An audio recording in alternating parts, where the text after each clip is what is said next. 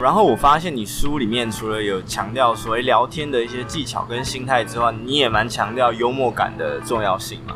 对啊，幽默感除了说，哎，一部分可能是适时的自嘲之外，呃，那你有没有遇到说什么情况是你可能自嘲了，然后哎当下有一些。朋友，他是跟你不太熟，然后他就哎，顺便也嘲讽你一下，你有没有？啊，就是还继续补刀对，对对对，火上加油。他以为说，哎，那我们来炒热一下气氛。可是殊不知，有时候我们就没那么熟。然后就是，如果是一个好朋友，然后你这样开我玩笑，就 OK 可以接受。但你一个不熟的人，我在自嘲你，在那边帮我挖坑，你通常遇到这种情况，你会怎么处理？就不要跟他当朋友。不会，其实我会去想说他是。他他是不是就是无意的啦？因为有些人可能真的不太知道，他就是他可能就觉得很嗨嘛，就跟着在那边讲一些五四三。那其实这个真的，我有时候听听就算了嘛，因为我觉得不重要。对，而且如果我们太快的因为对方的一个一件行为，你就把它贴上标签，有时候其实蛮可惜的。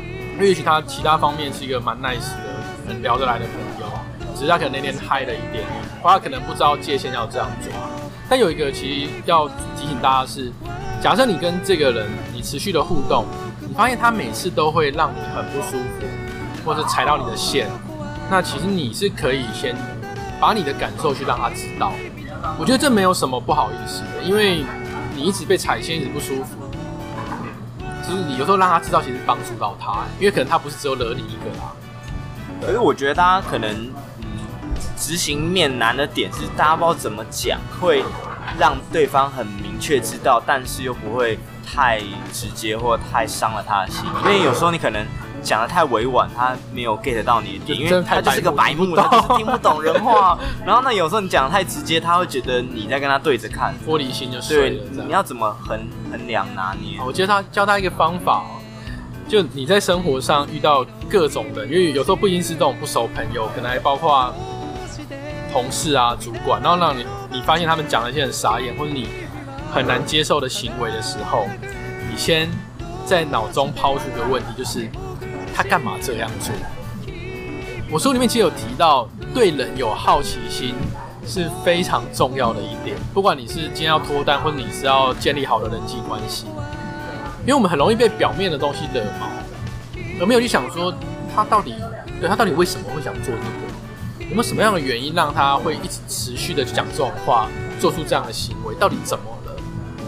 所以，我们就今天你要让对方知道你不舒服，你不是不是用指责的方式说，哎、欸，你那样子真的，那我觉得很糟糕。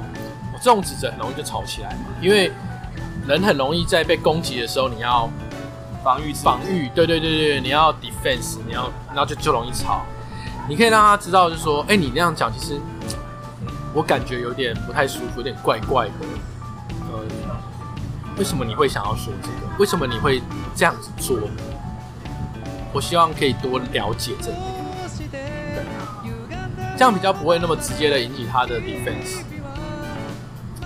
这个论点其实蛮有趣的，因为我最近也看了那个萨提尔他的这个书，然后他有一个沟通大师，对，他在讲一个冰山的理论，就是我们很多时候一个行为或者是一个事件，它其实底下诶会有很多事情，例如说你的感受，然后是你感受的感受，例如说因为生气而感到的愧疚，或者是你生气而感到的什么样的情绪，然后我觉得透过一个比较嗯中性的好奇式的提问法，反而比较不会激起对方的那种反抗性。对啊，而且呃了解一个人。